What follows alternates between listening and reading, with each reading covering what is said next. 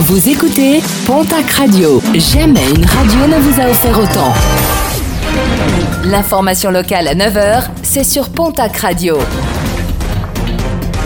Bonjour Jean-Marc Courage Sénac.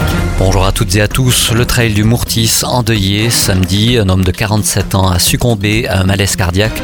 Malgré l'intervention des secours, la victime n'a pas pu être sauvée. Une enquête a été ouverte. Plusieurs pompiers, une trentaine au total, mobilisés pour circonscrire un incendie hier dans la matinée. Incendie déploré dans un bâtiment désaffecté du quartier de l'Arsenal à Tarbes. Plusieurs départs de flammes ont été repérés. Une enquête a été ouverte.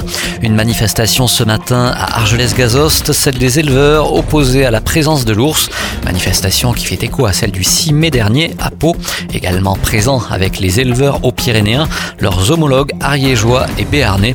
Un rassemblement qui fait suite aux nombreuses prédations déplorées ces dernières semaines dans le Louron, la Barousse et le Pays Toy. Et toujours dans ce dossier, la France et l'Espagne ont décidé vendredi de renforcer leur collaboration afin d'assurer un meilleur suivi des ours. Les éleveurs espagnols protestent à leur tour face aux prédations qu'ils subissent.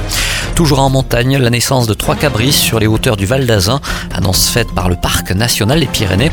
La population de bouquetins ibériques ne cesse de progresser avec de nombreuses naissances constatées ces dernières années. Aujourd'hui, environ 160 bouquetins évoluent sur le territoire du Parc national des Pyrénées.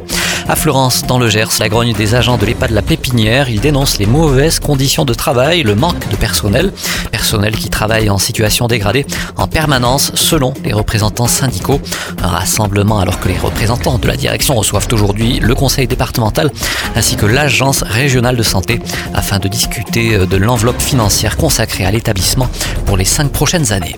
La RN 124 fermée la nuit dès ce lundi et jusqu'au 12 juillet, la direction interrégionale des routes du sud-ouest va réaliser des travaux sur la section de la rocade comprise entre les giratoires de Saint-Cric et de la Hurée.